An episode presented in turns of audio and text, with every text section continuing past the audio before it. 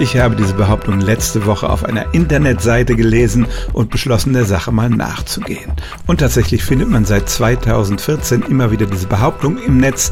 Bei einer Umfrage unter 10.000 Menschen hätten 86 Prozent der Linkshänder gesagt, dass sie extrem zufrieden mit ihrem Sexleben sind, gegenüber nur 15 Prozent der Rechtshänder.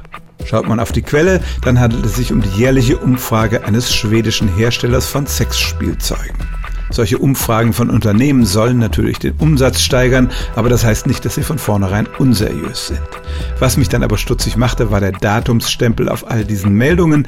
Die erschienen nämlich alle in den ersten Apriltagen des Jahres 2014. Und dann habe ich tatsächlich auf der Website dieses Sexspielzeugherstellers das Geständnis gefunden, dass diese Meldung ein Aprilscherz war.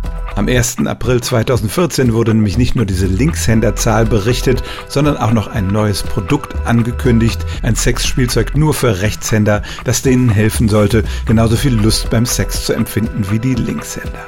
Also Linkshändern werden ja alle möglichen Eigenschaften zugeschrieben, aber diese Meldung, dass sie die besseren Liebhaber oder Liebhaberinnen wären, die basiert ganz einfach auf einem Aprilscherz.